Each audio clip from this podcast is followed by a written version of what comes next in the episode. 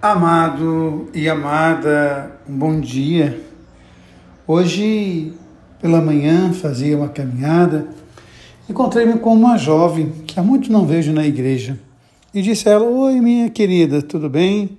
Saudade de você, você sumiu. Ela sorriu, me agradeceu e disse: Pois é, padre, tenho tido muitas ocupações, faculdade, trabalho e tenho rezado em casa, não me esqueço de Deus.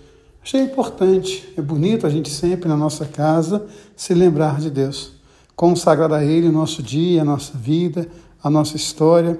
Mas ainda assim eu insisti com aquela jovem, é importante a gente viver na comunidade.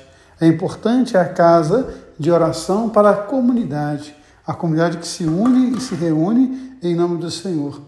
E é interessante porque quando nós escutamos hoje a oração de Salomão diante do templo, que os seus olhos sejam dia e noite abertos sobre essa casa, para atender às preces daqueles que aqui vierem fazer as suas orações.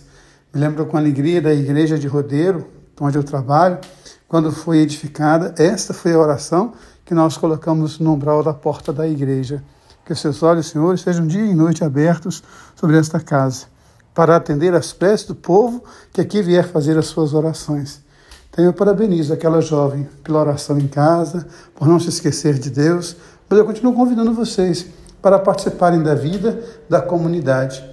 Quando nós olhamos para a nossa vida, a gente pensar que a grande igreja de Deus somos nós, a grande casa de Deus somos nós, o grande templo do Espírito Santo somos nós. E quanto mais nós unirmos em comunidade, mais forte será a nossa fé, mais importante será a nossa oração. Que em comunidade, dois ou mais unidos em meu nome, eu estarei no meio deles. Por isso, a importância da casa, da igreja, da oração em comum. Eu quero hoje lembrar ainda do Evangelho, quando Jesus é questionado. Muito interessante, porque outro dia eu ouvi uma expressão bacana. Hoje nós às vezes nos preocupamos muito com a fórmula, nos preocupamos muito com o embrulho e muitas vezes nos esquecemos da essência. Então é muito interessante a gente olhar isso na dinâmica de Jesus. Eles criticavam Jesus por muitas coisas, mas Jesus era um homem livre. A espiritualidade de Jesus era uma espiritualidade livre.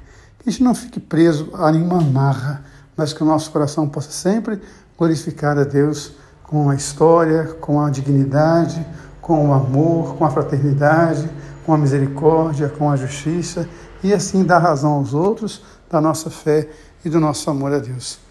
Um beijo no coração, um dia abençoado. Deus ama você, Deus ama em você. Amém.